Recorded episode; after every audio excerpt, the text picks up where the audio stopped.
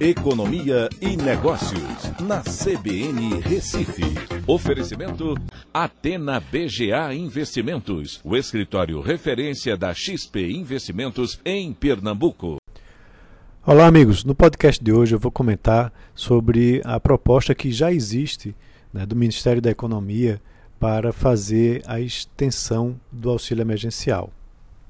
O Ministério da Economia já tem planos para é, conduzir uma política de expansão ou de extensão é, do auxílio emergencial.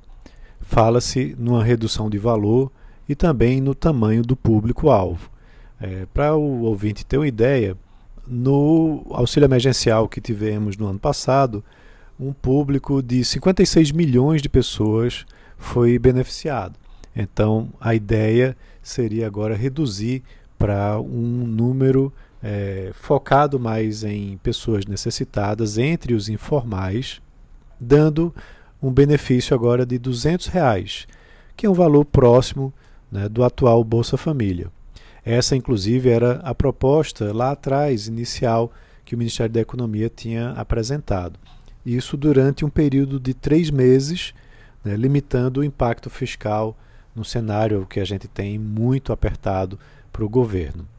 É, a conta é que seja uma despesa entre 7 a 10 bilhões por mês, e isso seria é, adotado através de um crédito extraordinário, né, fora do teto de gastos da União, desde que o, o Congresso aceitasse aprovar uma desindexação dos gastos da União, né, fazendo aí com que tivesse um congelamento generalizado de despesas, dos gastos dos estados, né, proibindo reajustes também a servidores.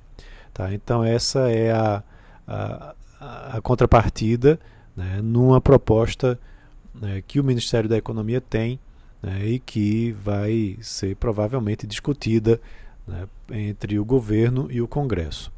Vale lembrar que a PEC emergencial tramita no Congresso há mais de um ano. Né, então, para viabilizar o benefício dentro dos princípios de austeridade fiscal, né, precisaria superar uma grande resistência política e ser aprovado também de forma muito rápida. Certo? É, vale lembrar também que esse é um auxílio temporário né, e que fica nesse dilema né, da questão de uma vacinação mais lenta né, do que o esperado e com um número de casos que está se expandindo de forma muito rápida. Né? Então, o auxílio ele é, se torna cada vez mais necessário, mas precisa ter um, um denominador comum para que a economia não se prejudique tanto né? e também que o governo federal consiga é, adequar essa despesa dentro das do seu orçamento. Então é isso, um abraço a todos e até amanhã.